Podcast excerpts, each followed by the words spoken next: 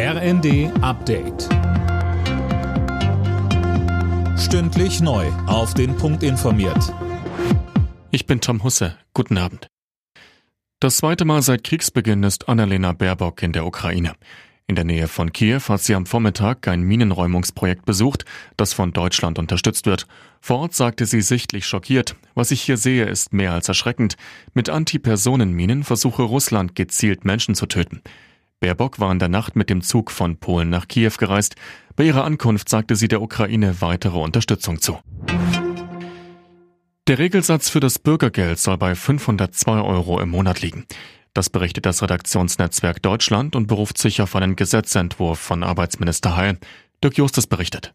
Damit würden die bisherigen Hartz-IV-Regelsätze ab Januar um gut 50 Euro angehoben. Aktuell sprechen sich die zuständigen Minister noch über den Gesetzesentwurf ab.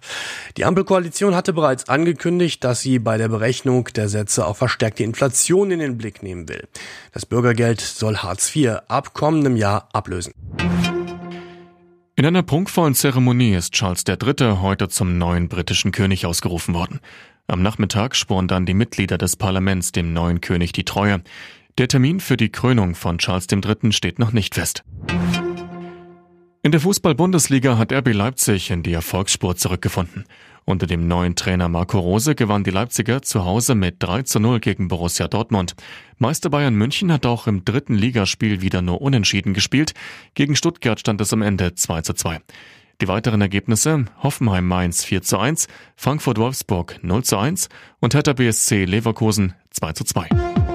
Alle Nachrichten auf rnd.de